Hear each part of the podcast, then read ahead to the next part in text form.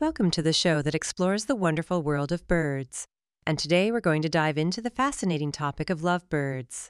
These lovely and affectionate birds are known for their strong pair bonds and enchanting behaviors.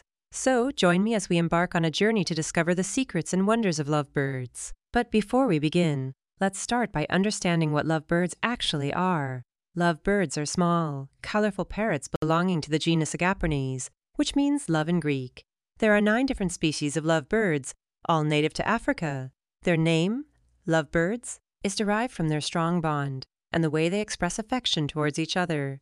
These birds are not only highly social, but also incredibly devoted to their mates. One of the most remarkable characteristics of lovebirds is their monogamous behavior.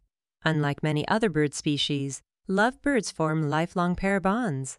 Once they find a mate, they are devoted and committed, often staying together until one of them passes away. Their intense devotion has earned them the reputation of being one of the most romantic birds in the avian world. Lovebirds are also famous for their unique courtship rituals. When a male lovebird is interested in a female, he will go to great lengths to impress her. He may indulge in elaborate displays of feathers, flapping his wings, and dancing. These performances are not only mesmerizing but also serve as a way for the male to demonstrate his fitness and suitability as a mate. Once a pair is bonded, lovebirds become inseparable. They are constantly preening each other's feathers, cuddling, and sitting closely together.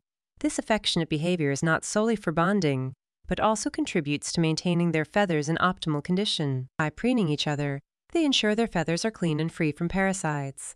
This ultimate display of trust and care exemplifies the strength and depth of their bond. Lovebirds are also vocal creatures, using a wide range of chirps, whistles, and squawks to communicate. The vocalizations of these birds are not only a means of communication, but they also serve as a way for mates to reaffirm their bond. Lovebirds often engage in mutual calling, where they engage in a back and forth duet, creating a symphony of sounds that solidifies their pair bond.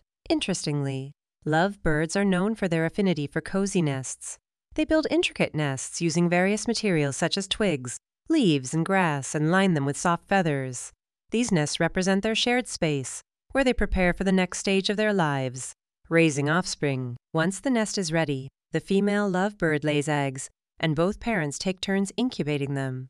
The equal involvement of both partners in the nesting and parenting process highlights their strong partnership and dedication to family life. In the wild, lovebirds are typically found in flocks, yet they always maintain their bond with their chosen mate.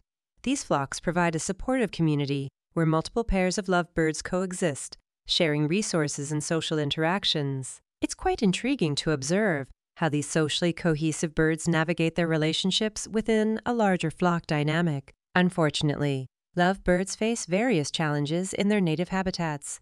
Deforestation, illegal pet trade, and habitat degradation are threatening their populations. Conservation efforts are crucial to ensure the survival of these beautiful birds and their unique behaviors. And that brings us to the end of today's episode on lovebirds. These enchanting creatures have captivated us with their devotion, affection, and courtship rituals. From their lifelong monogamy to their intricate nesting behaviors, love birds truly remind us of the beauty and depth of love in the avian world, but our exploration of the avian world doesn't stop here. Join me next time as we delve into another captivating topic related to our feathered friends.